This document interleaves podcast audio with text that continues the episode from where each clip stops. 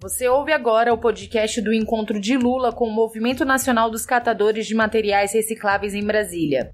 Na ocasião, Lula falou sobre humanizar e profissionalizar a coleta de resíduos e da importância de cuidar do meio ambiente. Vamos ouvir. Eu vou pedir permissão para vocês. A doutora Arlete Sampaio, que é médica, eu vou pedir permissão para tirar a máscara aqui, porque eu estou a dois metros e meio de distância de vocês. Estou a dois metros e meio de distância de vocês. E eu, sinceramente, eu tenho dificuldade de falar com a máscara. Eu vou tirar e pedir licença para vocês. Eu já tomei a terceira vacina, está chamada de reforço, e eu espero estar livre para poder ter uma conversa com vocês muito carinhosa.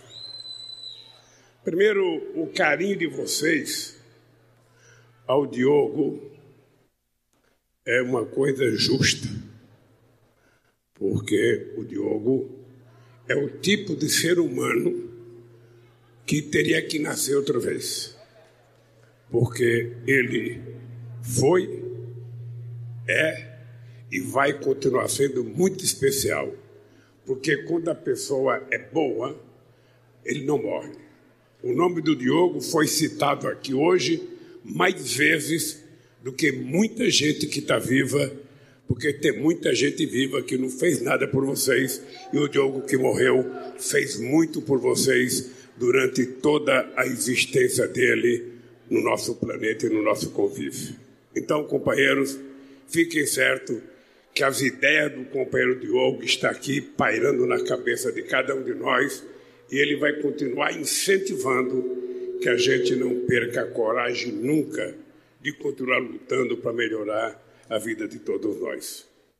Eu não poderia deixar aqui de, de falar, sabe, do carinho que eu tenho por vocês.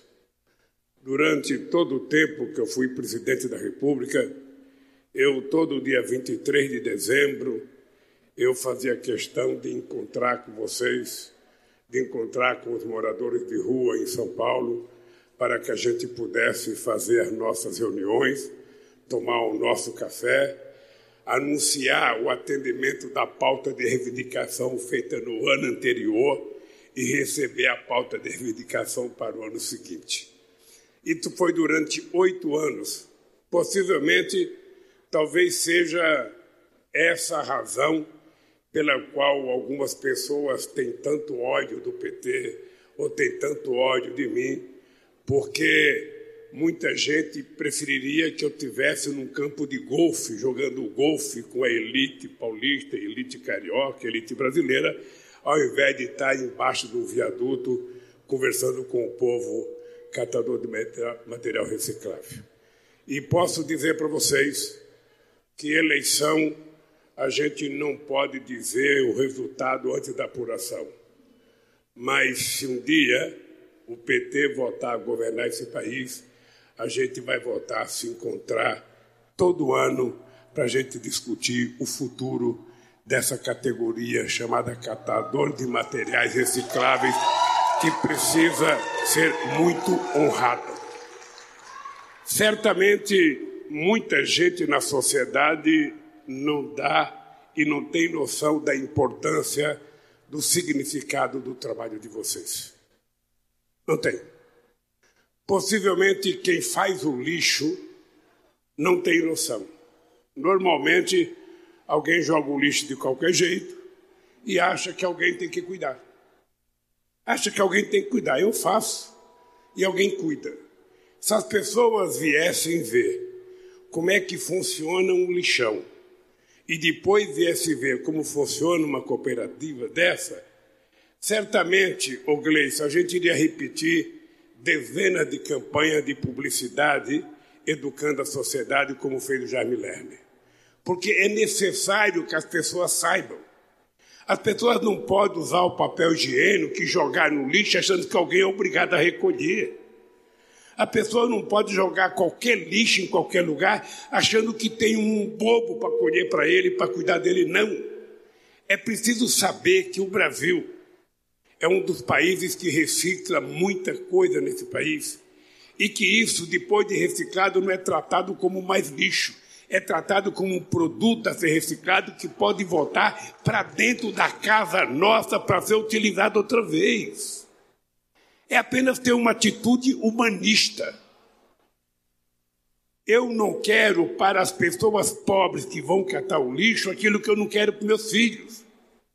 Se eu tenho tanto cuidado com a higiene do meu filho, com a higiene da minha filha, por que, que eu não tenho um mínimo de respeito por as pessoas que estão recolhendo o lixo que eu faço e cuidando de reciclar esse livro para ajudar na geração de emprego, na distribuição de renda? E esse é um apelo que eu quero fazer para cada governador de estado, para cada prefeito das cidades. Ajudem. Não trata os catadores como se ele fosse algo pernicioso, algo ruim, andando na rua, puxando uma carroça, às vezes com um cachorro dentro, que é a única companhia que ele tem. Não trata essa gente como se fosse objeto. Trate como ser humano. Trate com respeito, porque eles estão fazendo pela cidade possivelmente aquilo que você não está fazendo. Você está jogando lixo e é esse povo que às vezes você não trata com respeito, que está colhendo o lixo que você, de forma irresponsável, joga em qualquer lugar.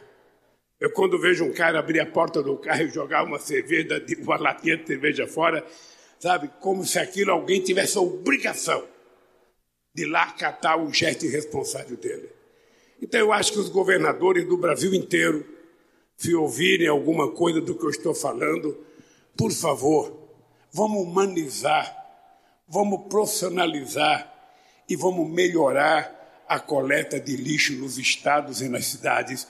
E vamos dar importância para essas mulheres e para esses homens que andam na rua com uma carroça tentando ajudar a limpar a nossa cidade, depois gerando emprego, reciclando lixo e trazendo muitas coisas para a gente reutilizar outra vez. Aos prefeitos a mesma coisa. E, Zequinha, quando eu fiquei sabendo que você era o secretário do Meio Ambiente de Brasília, e tinha conversado com a Aline e ela me contou das dificuldades, inclusive do IPTU. Eu falei, olha, só pelo fato do Zequinha estar tá lá, a gente tem meio caminho andado. Porque a primeira coisa para facilitar a vida da gente é alguém ter disposição de conversar com a gente. Se a gente se dispõe a conversar, o resto é convencimento, o resto é pressão. E eu estou convencido que vocês têm um secretário, sabe, que vocês podem conversar e depois eu vou dizer para vocês: o Zequinha é uma pessoa de coração bom. Ele nunca vai ser grosseiro com vocês. Nunca vai ser grosseiro com vocês. Ele certamente aprendeu dentro de casa a respeitar as pessoas mais humildes. A segunda coisa, eu queria falar para as pessoas que, como eu, produzem muito lixo. Eu não sei se nós da classe média já percebemos a quantidade de lixo que nós produzimos em casa. Eu não sei se você já parou para olhar o latão de lixo da sua casa. Quantas coisas você produz de lixo. E muitas vezes de forma irresponsável. A gente não ensina o filho da gente a separar o lixo. A gente não ensina a colocar vidro num canto, colocar papel no outro, colocar, sabe, lixo orgânico no outro. A gente não ensina quando seria tão fácil a criança, da mesma forma que vai aprender a andar e a falar, aprender a cuidar das coisas da melhor forma possível. Lá em casa, por exemplo, quando eu tomo iogurte, a Janja faz questão de me obrigar a lavar o potinho de iogurte, porque ela acha que não é justo jogar, sabe, um lixo sabe, no saque, achar que alguém vai pegar aquilo e a gente não tem noção da quantidade de insetos, da quantidade de, de coisas que, por conta daquela sujeira, vai ficar no lixo em que milhões de pessoas estão trabalhando ainda nesse país. Então, eu acho que é importante, possivelmente um dia a gente aprenda na escola. Possivelmente um dia a gente aprenda na escola, enquanto criança ainda, mostrar para as pessoas como é fácil porque quando se fala em meio ambiente no Brasil, se fala na Amazônia. Você percebe que a Amazônia está todo dia no jornal é um passo importante, é necessário defender, é necessário proibir o desmatamento, mas não é apenas a questão da Amazônia, a questão ambiental. É questão do meio que a gente vive dentro do espaço que a gente mora. É na rua que a gente anda. É no local que vocês trabalham. Eu fui ali na esteira que estava passando o lixo. Não é possível as pessoas jogarem tudo no mesmo, no mesmo, no mesmo, no mesmo, no mesmo balde, no mesmo saco de lixo, no mesmo, sabe, incipiente que vai colher o lixo. Não é possível. Eu vi ali, passou um pedaço de linguiça, passa papel higiênico, passa motes, passa tudo junto. Será que, que, que não, não, não tem sensibilidade? Pessoas que estudaram, que foram para a faculdade, que aprenderam a ler, que aprenderam a escrever, pessoas que têm uma cultura mais elevada, será que não é possível ter um pouco mais de sensibilidade e ajudar todo mundo a viver melhor? Então é um apelo que eu faço, sabe? Um apelo que eu quero fazer à sociedade brasileira. Cuidar da questão ambiental é a gente saber que tem alguém na ponta cuidando do lixo que a gente faz dentro da casa da gente e a gente precisa respeitar essas pessoas como seres humanos e que estão fazendo daquilo ganha-pão para sustentar a família em casa. A segunda coisa que eu queria falar para vocês é a história de algum de vocês. Eu tinha pedido para vir o meu pessoal na frente e pegar algumas histórias interessantes aqui para a gente contar para vocês se autoconhecerem, porque é quando eu vejo um menino dizer que catou lixo a vida inteira e depois, graças a um programa educacional como o ProUni, ele teve chance de fazer uma faculdade. Quando eu vi a nossa companheira, sabe, que tem presidenta, cadê a, nossa presidenta que tem, cadê a Aline? Aline, essa, essa jovem, para quem não sabe, essa jovem mulher, ela tem sete filhos. Tem sete filhos. Enquanto tem muita gente que fica chorando, sabe, a vida, ela tem sete filhos, é catadora de lixo, e sabe o que, que ela está fazendo? Direito. Está fazendo direito. Ou seja, numa, numa demonstração que na nossa passagem pelo planeta Terra não há tempo para desistir, não há tempo para esmorecer, não há tempo para não acreditar que a gente pode transformar o nosso comportamento para melhor se a gente insistir. E eu sempre disse para vocês, a minha mãe sempre dizia: teima, teima, teima. E o que você está fazendo é teimar. E por teimar, você é uma vencedora e vai vencer muito mais com todo o conjunto das pessoas que fazem esse trabalho extraordinário que vocês estão fazendo. Eu queria dizer para vocês que esse país poderia ser melhor. Eu, eu confesso a vocês que eu às vezes tenho um arrependimento porque eu acho que eu deveria ter feito mais, eu poderia ter feito mais. A gente poderia estar melhor, que às vezes a, a gente vai se embaralhando na burocracia. Quando você está no governo, tem mais gente para dizer não do que gente para dizer sim. Quem está falando é uma pessoa que foi presidente da República. Tudo que você quer fazer para os pobres, tem alguém para colocar o empecilho. Tudo. Tudo. O manual não deixa. Porque o manual de quem governa não foi feito para cuidar de pobre. Esse país foi feito para cuidar de rico. Esse país foi feito para cuidar das pessoas que podem tomar café, almoçar e jantar todo dia, e não para as pessoas que estão desamparadas. E tudo é difícil. Você vai fazer uma reunião para arrumar dinheiro para ajudar os trabalhadores sem terra, o pequeno agricultor, é uma dificuldade. Arrumar 5 milhões a mais, 2 milhões a mais, é uma dificuldade. O agronegócio você não tem dificuldade. São bilhões e bilhões que a gente libera, e eu acho que tem que liberar.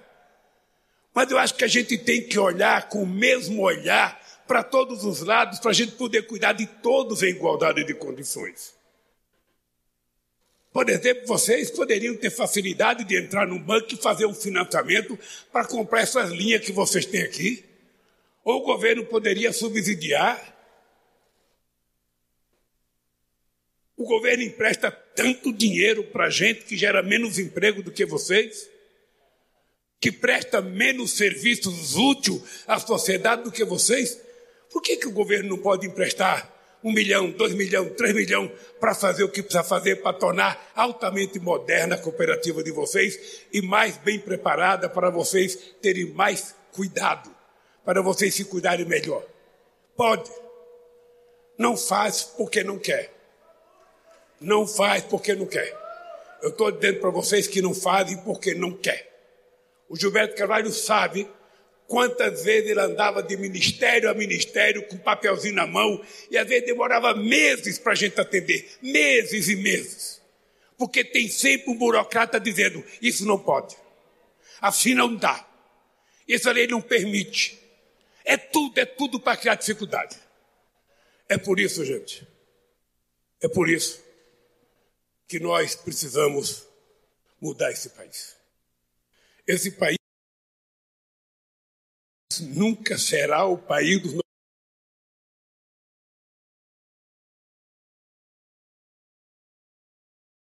nosso sonho se as pessoas pobres não tiverem mais direitos. Não é possível você imaginar cada para uma mulher que trabalha aqui nessa cooperativa, que ganha 500 reais por mês, ou que ganha 800, ou que ganha mil, para ela pagar 500 ou 600 de aluguel.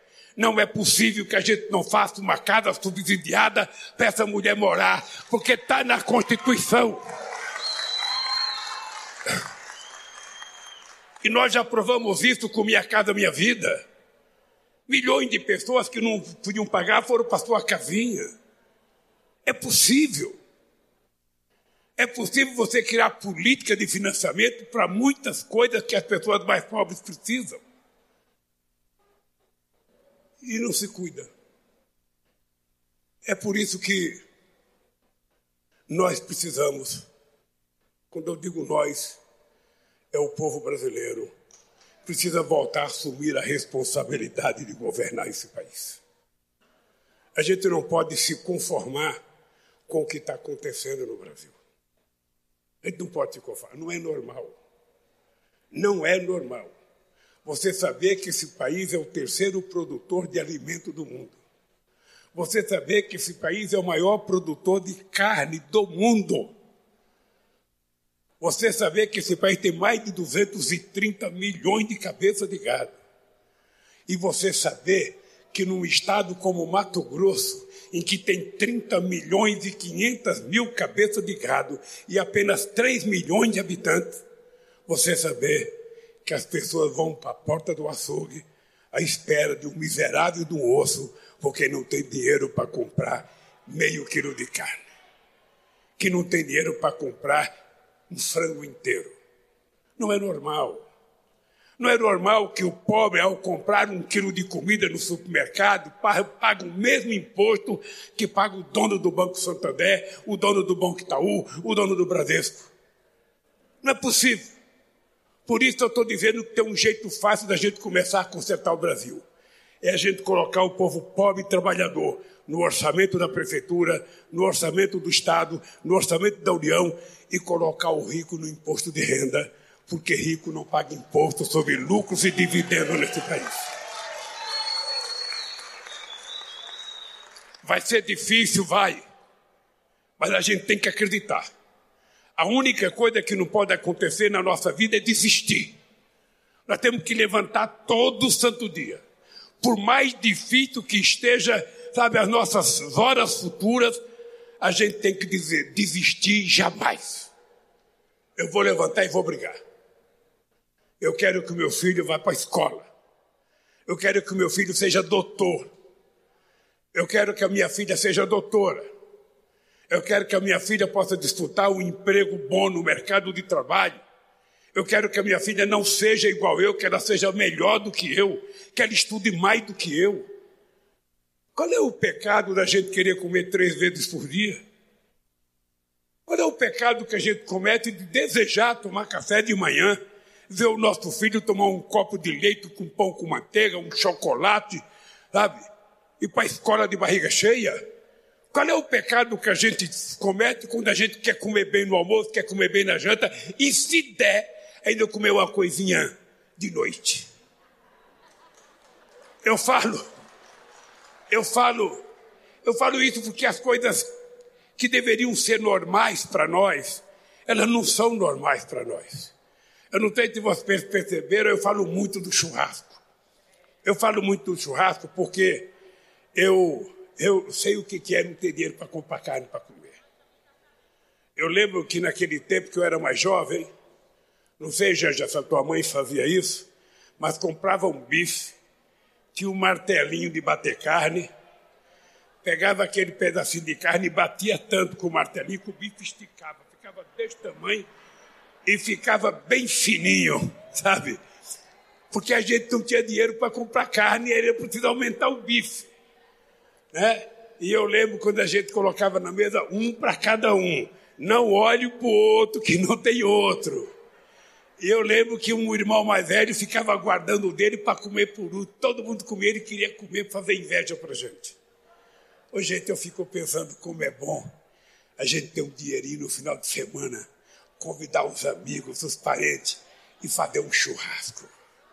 Fazer um churrasco, uma costela, o cheiro de uma costela assando, uma picanhazinha com um pouquinho de gordura, passando uma farofinha ali, a gente comer, tomar uma cervejinha, quem bebe, quem não bebe, tome água, refrigerante. Ou seja, é tudo, é tudo, é tudo que nós queremos. Vocês percebem que nós não queremos nada absurdo?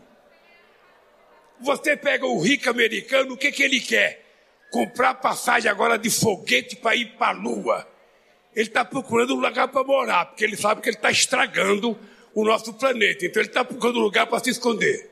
Aí os caras pagam um milhão de dólares por uma passagem para ir para o espaço. O outro dono da Amazon comprou um iate 400 milhões de dólares. E ainda tem um outro iate perto do iate de 400 milhões de dólares para passar o helicóptero, para pousar o helicóptero dele. E o que é que nós queremos? Nós queremos comer bem, nós queremos morar bem, nós queremos nos vestir bem, nós queremos ter direito à escola, à cultura, ao lazer, ter segurança. Nós queremos o mínimo necessário. E é isso que nós temos que garantir. É isso que nós temos que garantir. Portanto, companheiros e companheiras, eu quero que vocês saibam que a gente vai estar junto nessa briga. A gente vai estar junto. E eu quero que vocês saibam que a solidariedade a você é 100%, não tem 99% não. É 100%. E eu já falei para vocês, vocês têm que me... Eu vou andar muito o Brasil. Então, por exemplo, lá em São Paulo eu pedi para vocês me darem as demandas dos governadores, vocês não me mandaram, eu encontrei com os governadores e eu não pude falar com os meus governadores. Então, daqui para frente, vocês preparem para me colocar numa pasta. Em cada cidade que eu for, não custa nada falar com o prefeito. Ô prefeito, trate bem os catadores, prefeito, trate bem. Eles não querem nada, eles só querem ser tratados igualzinho você trata seu filho, porra. Sabe, eles têm filho também. Você pega a nossa menina aqui, a nossa doutora, com sete filhos, tão nova. Eu espero que você tenha parado e fechado a fábrica. Espero, porque senão da outra vez que eu vim aqui já tem oito, da outra vez tem nove. Ô menina, se cuide, menina. Se cuide. Mas eu, eu sinceramente, gente, eu quero. Ganhei meu dia de estar aqui com vocês. Ganhei meu dia de estar aqui com vocês porque vocês vocês significa a coisa mais extraordinária do que é possível a gente fazer na vida. A única luta que a gente perde, gente, é aquela que a gente não tem coragem de fazer. Não, não pare nunca para ficar reclamando que é difícil, não. Se está difícil, vamos lutar um pouco mais. Se está difícil, procura o Gilberto Carvalho, já que não tem o Diogo, procura o Gilberto Carvalho agora. O Gilberto Carvalho procura os deputados do PT, os deputados dos partidos progressistas, os deputados dos partidos que têm compromisso com o povo. E vamos fazer esse país melhorar. Porque o que está acontecendo no Brasil é anormal. Esse país, em 2008, ele era a sexta economia do mundo. Esse país voltou a ser a décima segunda economia do mundo. Esse país está com 19 milhões de pessoas sem ter o que comer. Eu nunca vi tanta gente passando fome em todas as cidades desse país. Antigamente a fome era no Nordeste. Se criava a frente de trabalho nos estados do Nordeste. Agora a fome ela está aqui em Brasília, no plano piloto.